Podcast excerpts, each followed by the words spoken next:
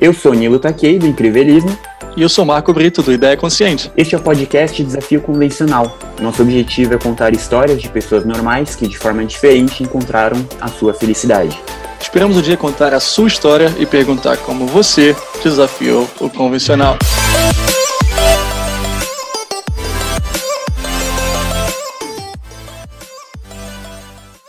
O que mudaria na sua vida se você não pudesse enxergar? Como você se sentiria se perdesse um pouco da sua liberdade e autonomia, não pudesse dirigir, não pudesse andar pela cidade livremente? Neste episódio, a nossa convidada, Suelen Mack, conta como sua vida mudou depois de descobrir uma doença degenerativa muito rara.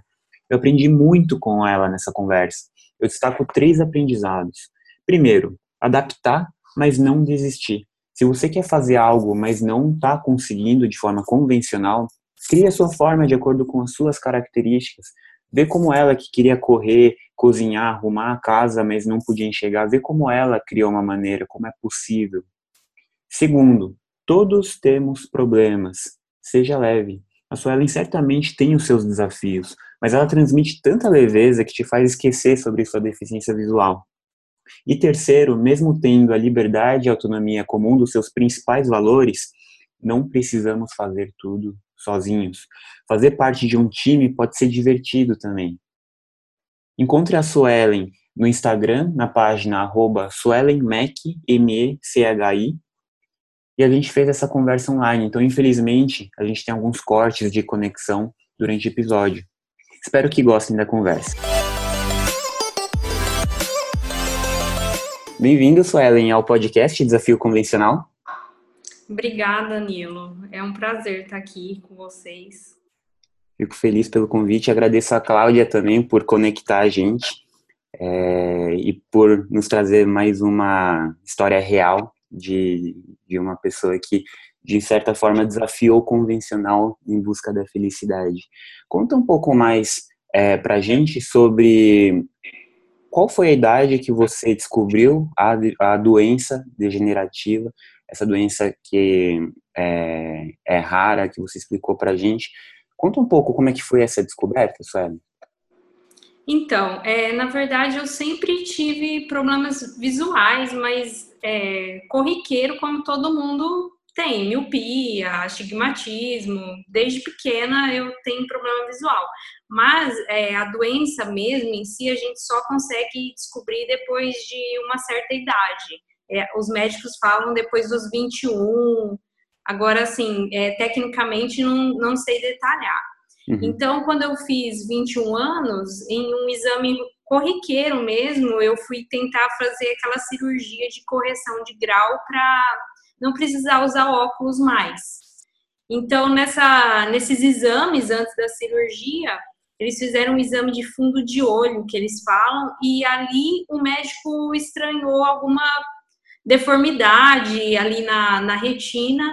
E ele falou: Olha, eu acho melhor você procurar um retinólogo, né, que é um especialista. E aí eu comecei atrás tal, e aí eu descobri que eu tinha essa doença, ela chama Síndrome de Goldman-Favre. É uma doença genética, degenerativa e é, conforme vai passando os, os dias, né, igual já sempre explico assim que a cada dia é um novo dia, porque é, como o próprio nome diz, é degenerativo. Então, é, aos poucos eu vou perdendo a visão e pode pode chegar ao ponto mesmo da cegueira, né? Total. Então, a partir dos meus 21 anos, eu já com o diagnóstico, né, dessa, dessa doença, na época eu já enxergava mal, mas eu achava que eu enxergava mal porque eu tinha é, miopia, achava assim, ah, eu uso óculos, por isso que eu enxergo mal. Você só tinha... descobriu a doença porque você ia operar e fez os exames. Isso, é, foi, só por isso. Eu não tinha nem noção. Eu achava assim que eu enxergava mal porque eu usava óculos. Uhum. E por isso que eu, eu, principalmente durante a noite, essa doença você praticamente é zero a, teu, a tua visão à noite é praticamente zero, é nulo. Só com iluminação que você consegue enxergar um pouco mais. E eu sempre tive dificuldade mesmo de enxergar durante a noite. Uhum. E aí eu tive o diagnóstico e aí vim ao, ao, longo do tempo perdendo a visão cada vez mais, né? E hoje, hoje eu devo ter por volta, assim, é que é muito instável, né? Como eu disse, cada dia é um novo dia, mas por volta de 20% em o, o olho esquerdo, que é o meu olho melhor, e no direito eu praticamente zero, porque eu vejo, mas eu vejo vulto, não vejo mais nada definido. Aham. Entendi. E como é que, com 21 anos, você disse que estava na faculdade, né? Como é que, como é que era a sua rotina e como é que essa, essa notícia impactou o seu dia a dia? Então, eu moro numa cidade do interior, né? Então, eu trabalhava na empresa do meu pai desde de novinha, desde 16 anos eu já trabalhava. Então, minha rotina era trabalhava o dia todo, à noite ia para a faculdade, eu fazia administração de empresas.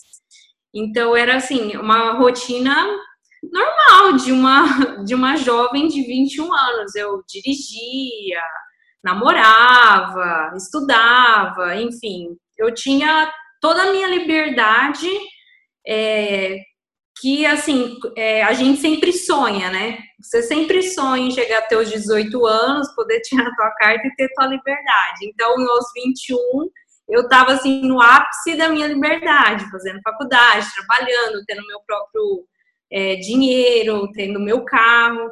Então, assim, minha rotina era muito, vamos dizer, muito convencional e boa para mim. Uhum. E como é que foi a, a mudança? O que, que foi mudando ao longo da, da doença? O que, que foi mudando na sua rotina? Aí, conforme eu fui foi passando o tempo, eu fui realmente percebendo que eu tava perdendo a visão aos poucos. Cada parece assim que era cada mês eu comecei a sentir mesmo. Cada mês eu comecei a sentir mesmo essa a minha visão piorando, piorando. Eu já não conseguia mais enxergar as coisas na lousa da faculdade. É, já é, tinha muita dificuldade de enxergar teclado no computador. Então eu trabalhava com, com a parte assim de contabilidade na empresa. Então, por exemplo, ler um cheque para mim era muito difícil, já não, não conseguia mais. E essa doença, às vezes a gente fala e a pessoa pensa assim: ah, mas por que você não usa um óculos? E a explicação que todo médico me dá é: você coloca um óculos num cego, ele não volta a enxergar. Então, assim, as partes que eu não enxergo é como se eu realmente já fosse cega. Então não adianta eu usar um óculos e, é, como eu disse, a, a doença é rara, então não tem estudo, não tem tratamento, não tem cirurgia. É, o meu caso foi o primeiro aqui no Brasil. Então, é, é, muito assim, acaba que eu sou muito cobaia de tudo na, na medicina. Então, eu fui perdendo a visão e fui vendo que eu tinha que me adaptar de alguma forma que eu não poderia me render a, a, ao fato de, ah, eu não enxergo, agora eu não posso fazer nada, coitadinha de mim. Então eu sempre tive isso comigo que eu não, não queria ser essa pessoa. Eu queria poder continuar fazendo algo. Eu não sabia o quê. Porque conforme você vai tendo as suas limitações e aquilo é muito rápido, porque se você perceber, eu tinha 21, hoje eu tenho 29 e eu perdi praticamente praticamente toda a minha visão, porque 20% para mim hoje é muito, porque eu consigo fazer muita coisa. Mas na época, se eu falasse assim, ah, daqui oito anos você vai enxergar 20%, eu ia falar, meu Deus, eu vou ficar trancada dentro de casa. Uhum. E não era isso que eu queria, eu nunca quis isso. E como eu te falei, eu sempre fui uma pessoa que quis muito ter liberdade. Eu sou uma pessoa que gosta de ter autonomia para fazer as coisas e eu não queria perder a autonomia. Mas a, a, a doença foi me impondo as coisas, não foi uma escolha. Então eu parei de dirigir, eu tive que parar de trabalhar, mas eu concluí, graças assim, à ajuda de muitas pessoas, eu concluí a faculdade, me formei. É, e nesse nesse meio tempo, eu fui, eu deixei de trabalhar, eu parei de dirigir, mas eu continuei com essa vontade de que eu queria fazer algo por mim, de que eu queria ser útil, uhum. que eu não queria me, me render a, ao fato de não enxergar. Então, é, eu comecei assim a, a desenvolver dentro da minha casa. O que, que eu poderia fazer?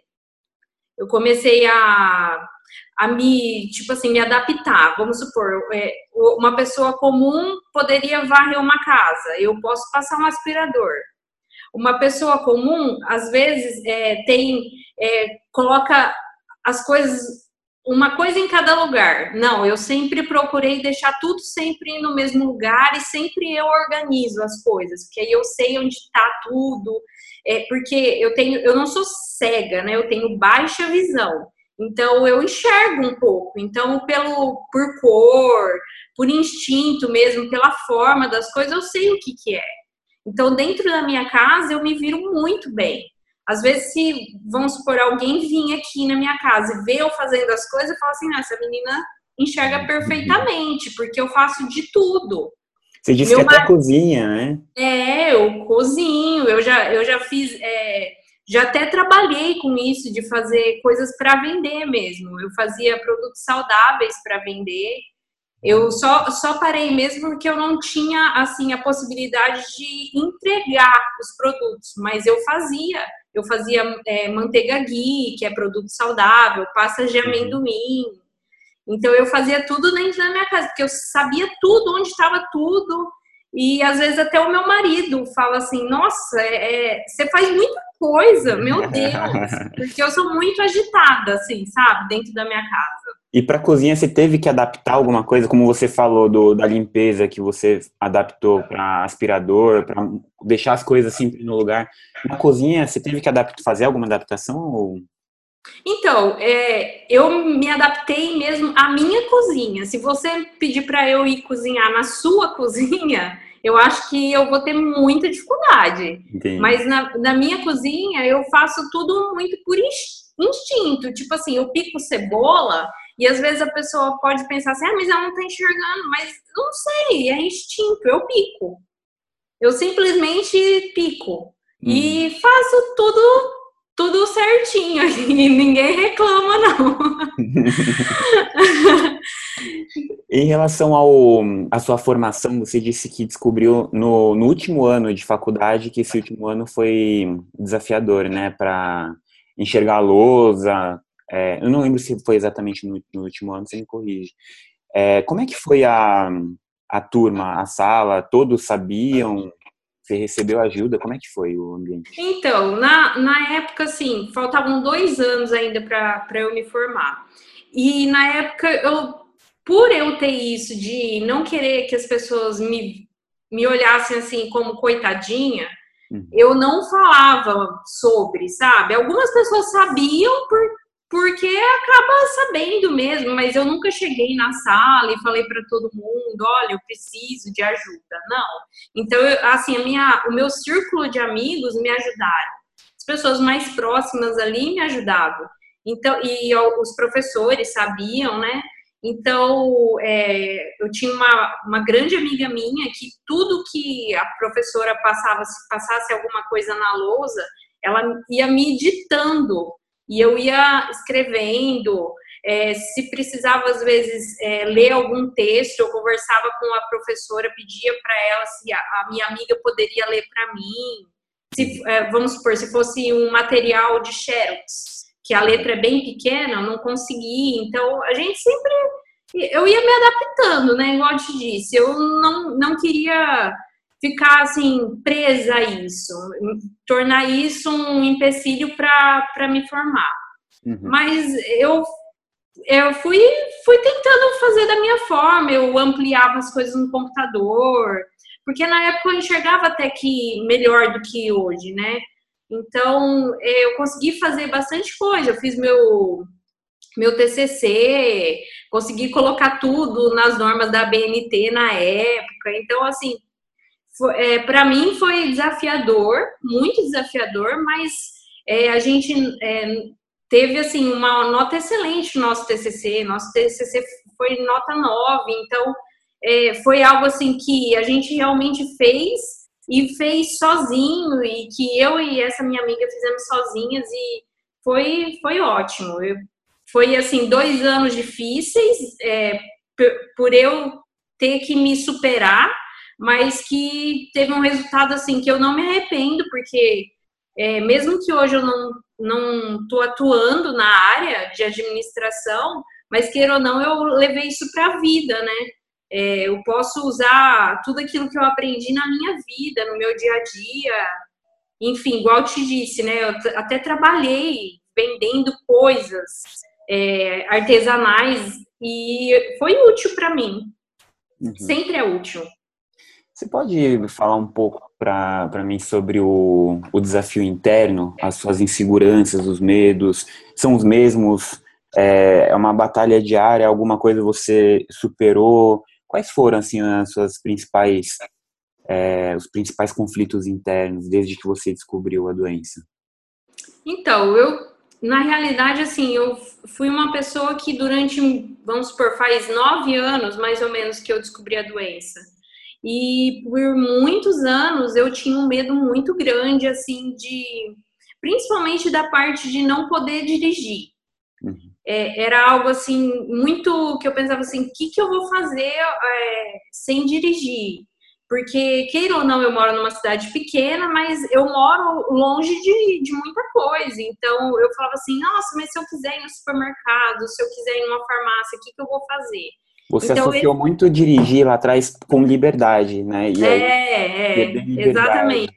Então eu pensava exatamente nisso. Eu falava assim, eu vou perder totalmente a minha liberdade o dia que eu parar de dirigir. Porque, que, queira ou não, ia chegar um momento, eu já sabia disso, porque era só o dia que eu fosse renovar minha carta, eu já não ia conseguir mais, porque eu não tinha mais visão. Então eu já vim me preparando para, tipo assim, eu vim meio que já tendo um, um momento assim meio de, de velório, assim, cultivando isso. E isso me, me travou muito, porque é, foi algo negativo, porque eu poderia muito bem ter, ter superado e deixado acontecer para o momento que fosse acontecer. E ah, faz quatro anos, mais ou menos, que eu não dirijo mais.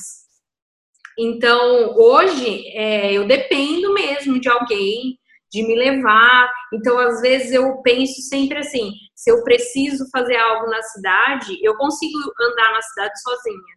Então, eu peço sempre para alguém me deixar lá, eu faço tudo que eu tenho que fazer. Aí, às vezes, ninguém pode, meu marido não pode me buscar na hora, eu, eu vou voltando a pé. E e é assim, você tem que se adaptar, mas é difícil. Essa parte de você não poder dirigir é difícil, mas não é impossível. Uhum. E foi assim, o meu medo maior foi esse. E também a, a questão assim de você, é, na época que eu descobri, eu sempre pensava, eu falava assim, ah, mas o que, que eu vou fazer, né? Como que eu vou superar isso tudo? Mas ao longo do tempo você vai percebendo que para tudo existe um motivo e uma superação. Então, eu, eu fui superando tudo degrau a degrau. Ninguém descobre algo num dia e no outro já está assim, ah, isso, estou superando tudo. Não, aos poucos você vai vencendo aquilo e vai vendo que não, não é um monstro. É apenas um, algo que pode até te tornar uma pessoa melhor. É só ter paciência. Olha que incrível. Muito incrível. Em relação a relacionamentos, relacionamento social, amoroso, familiar, como é que, que, que você me diz sobre o que, que mudou, nada mudou? Olha, pra, pra mim, assim, nada mudou, porque na época é, eu era solteira, na época que eu descobri, depois eu acabei que eu conheci meu marido, a gente casou, e para ele isso não é um problema, igual eu te falo, ele por muitas vezes fica admirado das coisas que eu faço. Hum. Nossa, muitas vezes ele fica admirado, porque ele fala assim, é, que para ele é difícil, às vezes, é, pensar que eu tenho uma deficiência, que às vezes ele esquece. Uhum. Igual é, a gente corre, né? Então, na corrida, às vezes ele fala assim: é, vamos para lá. E eu falo assim: para lá onde? Porque eu não estou enxergando aonde ele está apontando com o braço. E aí eu falo assim: você esquece que eu não enxergo. Tem que falar direita, esquerda. Então, para ele é muito surreal às vezes pensar assim, porque eu faço tudo. No meu, no meu ambiente aqui eu me viro muito bem. Então, para mim, esse desafio de relacionamentos não, não teve mesmo. Eu acho que foi até um filtro que eu consegui enxergar melhor quem era realmente os meus amigos de verdade e quem eram as pessoas que estavam perto de mim apenas por, por conveniência. Que legal. Em relação a, a, isso que esse exemplo que você deu, né? Vamos para lá. Você deve deixar as pessoas muito à vontade, né, ao seu redor, para assim de que ah, a, vamos para lá, de a pessoa não lembrar, né, de que você tem a deficiência visual, que você tem que falar direita, esquerda esquecer e falar assim, você deve deixar as pessoas ao seu redor muito à vontade. Não, ninguém lembra. Pode ter certeza que ninguém lembra. A pessoa pega o celular dela, aquele celular pequenininho, aí ela fala assim: olha aqui essa foto.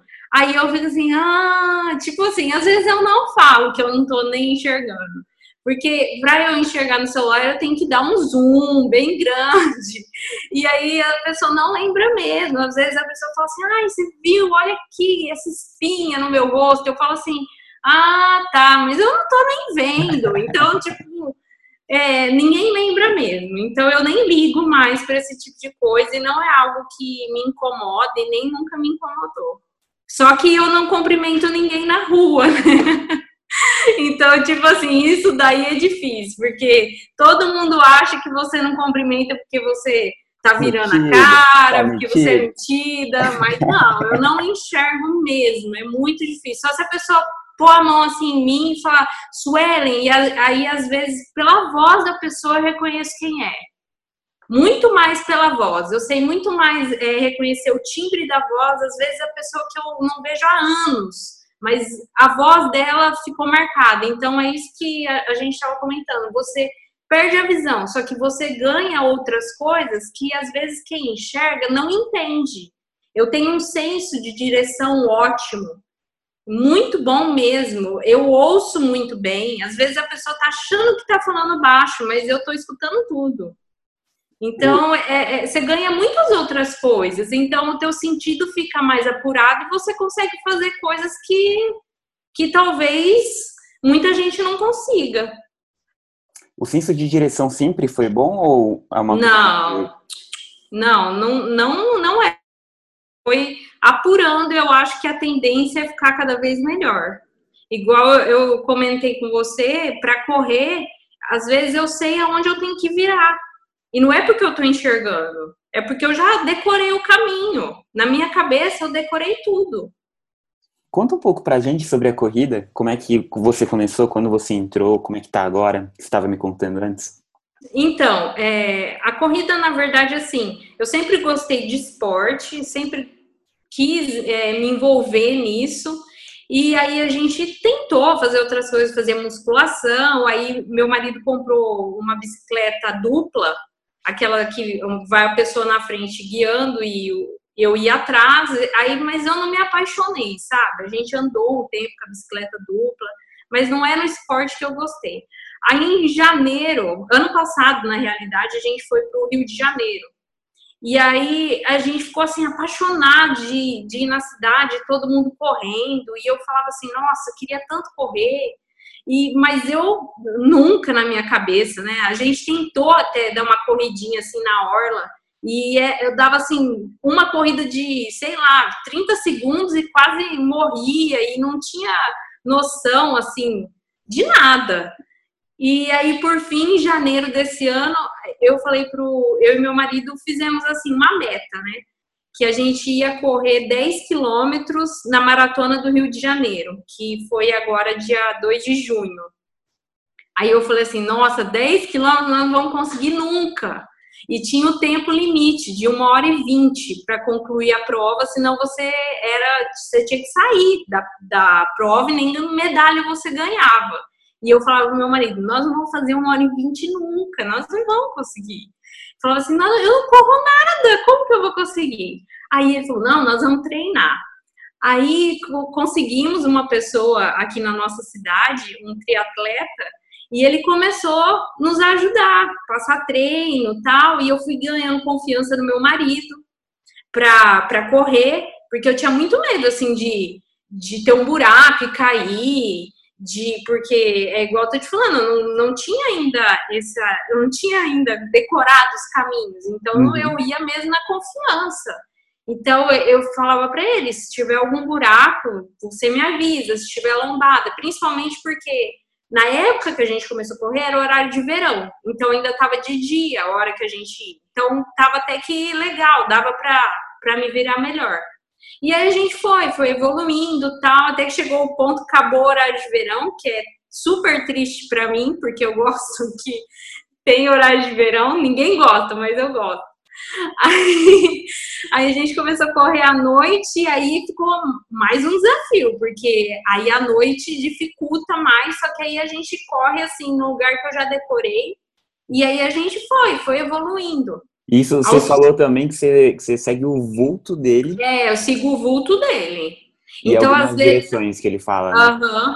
Às vezes, tipo, se a gente vai correr, tá muito escuro, o dia já escureceu demais, eu falo para ele colocar aquelas camisetas fluorescentes. Então eu, sigo mesmo o vulto dele. Eu não, eu não corro amarrada com ele porque a gente tem uma diferença de altura muito grande. Ele é muito mais alto que eu. Uhum. Então acaba que não dá certo.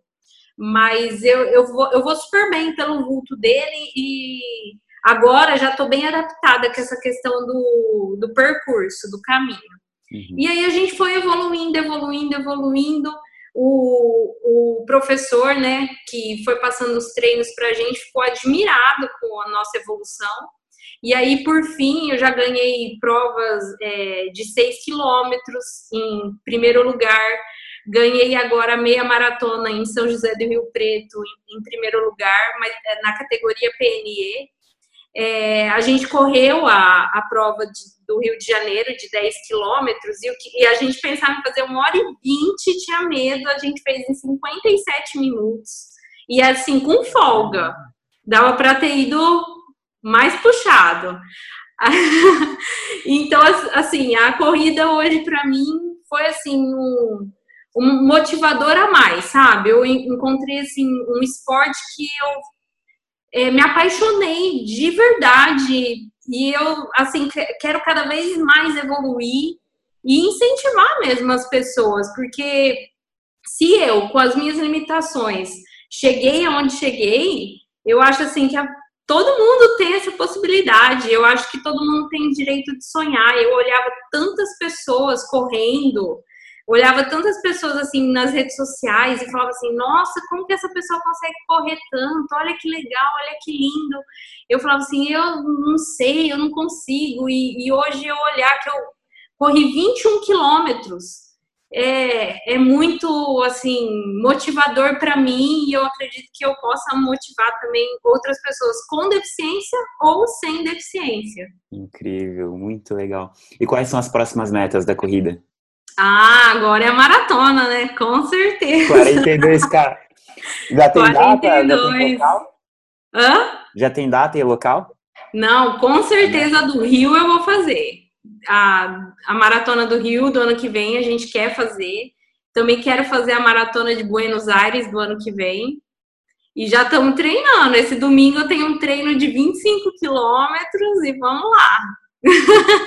Muda muito ser um lugar que você não conhece, que você disse que já decorou, né, o percurso que você faz aí em Jales, mas quando é um percurso que você não conhece, muda muito? É, no, assim, muda porque eu acabo que eu vou um pouco mais devagar. Uhum. Não consigo ter o ritmo que eu tenho aqui. Mas como as provas que eu faço, eu procuro sempre fazer provas de dia. Então a minha visão de dia ela é, é melhor, né? Eu não, a, o que é pior para mim é a visão à noite, que eu enxergo praticamente nada. Mas de dia eu vou super bem. Então eu vou um pouquinho mais devagar, mas eu vou tranquilo. Ainda mais que tem muita gente, então você vai meio que empurrado, assim, né? você vai na, no fluxo, não tem como você, você se perder, não. Qual que é o nome do seu marido? É Diógenes. Diógenes. Isso. E aí a prova você tem que fazer com ele pelo entrosamento ou. Ah, não, eu só faço com ele porque é, tipo, igual eu falei para você, eu peguei uma confiança muito grande. Uhum. Então, vamos supor, nessa nessa questão de percurso longo de 21 quilômetros, igual a, na, na prova de São José do Rio Preto, a hora que a gente a hora que a gente para, passava para pegar água, é, para pegar isotônico, ele pegava e ele me dava. Uhum. Então eu não tinha assim aquele, aquele trabalho de, de ir procurando ou de me preocupar mesmo de esbarrar nas pessoas, porque a hora que você vai pegar água na prova é um monte de gente assim pegando água, então eu sempre deixo ele pegar, continuo correndo, aí ele pega e vem e me dá.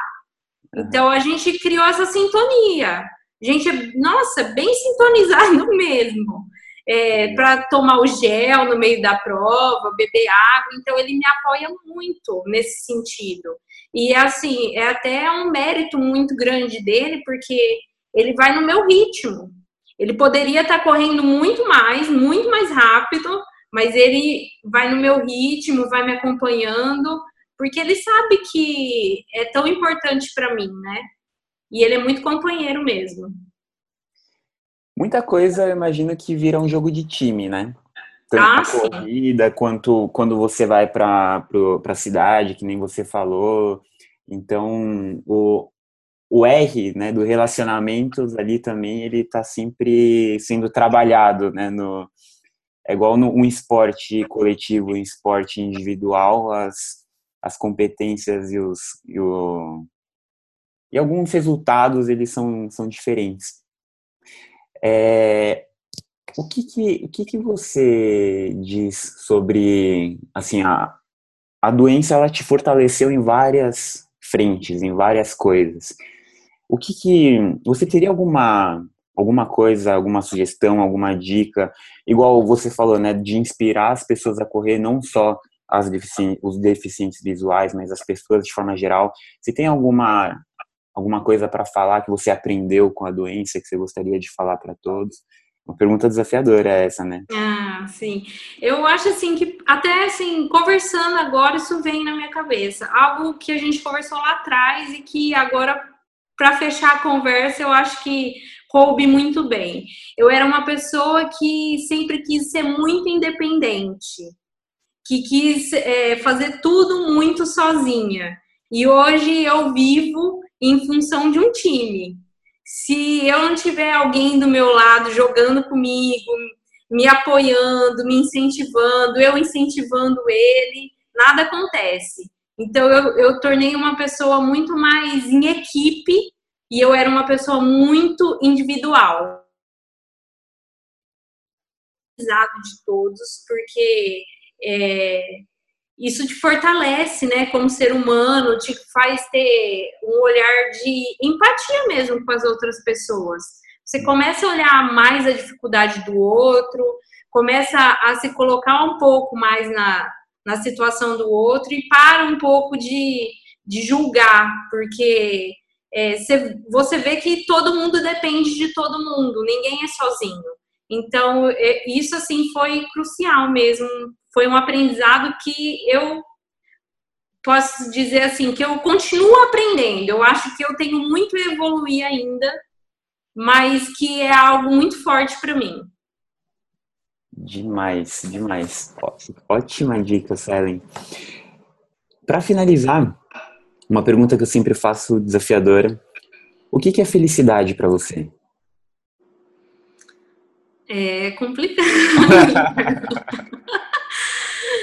ah, felicidade para mim, eu acho que é, é um conjunto, né? Eu acho que, como eu te disse, ninguém é feliz sozinho. Eu acho que é, todo um equilíbrio, tudo que está ao teu redor faz você se tornar feliz e você ter momentos felizes. Eu acho assim que a gente tem um conceito de felicidade muito do êxtase, ali do momento máximo. Mas eu acho que às vezes a, a simplicidade do momento é, é tão mais é, legal do que o êxtase mesmo. Acho assim, as pequenas coisas que você vai construindo é, é muito gostoso. Igual eu até comento, voltando à, à, corrida, né? Que os treinos que a gente tem é, são tão gostosos que, assim, a hora da corrida mesmo é só a hora da diversão, a hora da prova é só a hora da diversão, porque o que você construiu foi lá no teu treino, não é ali na hora da prova. Uhum. Então, a, a corrida, a prova é a hora de você se divertir.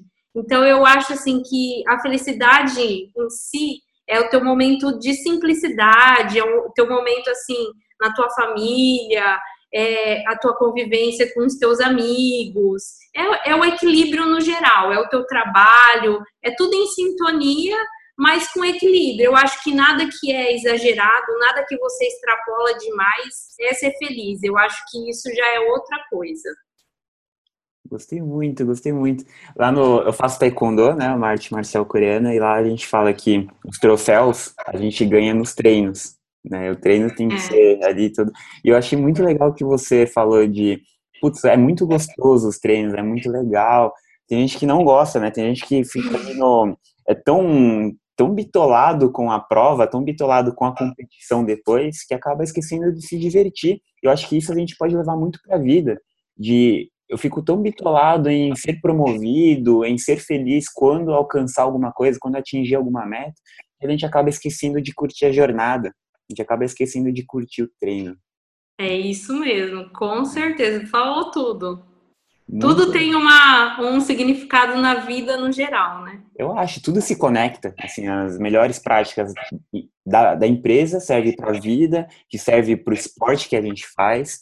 E, e é muito legal, porque o esporte, ele não é simplesmente uma atividade física ou um hobby, ele é muito mais, né? Ele representa ele pode representar muito mais, ele pode ser um projeto de vida, ele pode trazer engajamento, pode trazer conquistas, pode trazer é, relacionamentos, né? Então, a gente, às vezes, quando a gente não está fazendo atividade física nenhuma, a gente busca por conta da estética só, mas é. promove tanta outra coisa, né? Além de não, saúde, é... além de disposição, promove conquistas, engajamento, propósito, espírito de equipe e por aí vai. Muito legal, Seren. Gostei muito do nosso papo. Muito obrigado pelo seu tempo, por dividir a, a, sua jornada aqui com a gente. Tenho certeza que vai inspirar muita gente e vai, essa história vai, vai ser muito positiva para todo mundo. Eu muito que agradeço. Foi um prazer muito grande participar. Espero incentivar mesmo e foi ótimo, maravilhoso. Muito legal. Quem quiser te encontrar nas redes sociais? Então, meu Instagram é Suelen Mac. O Mac se escreve Mesh. Suelen Mesh. M-E-C-H-I. M-E-C-H-I, isso. E lá eu posto tudo da corrida, vou, vou compartilhando aquilo que eu estou vivendo. É bem legal. Muito legal. Muito obrigado mais uma vez, Suelen. Obrigada.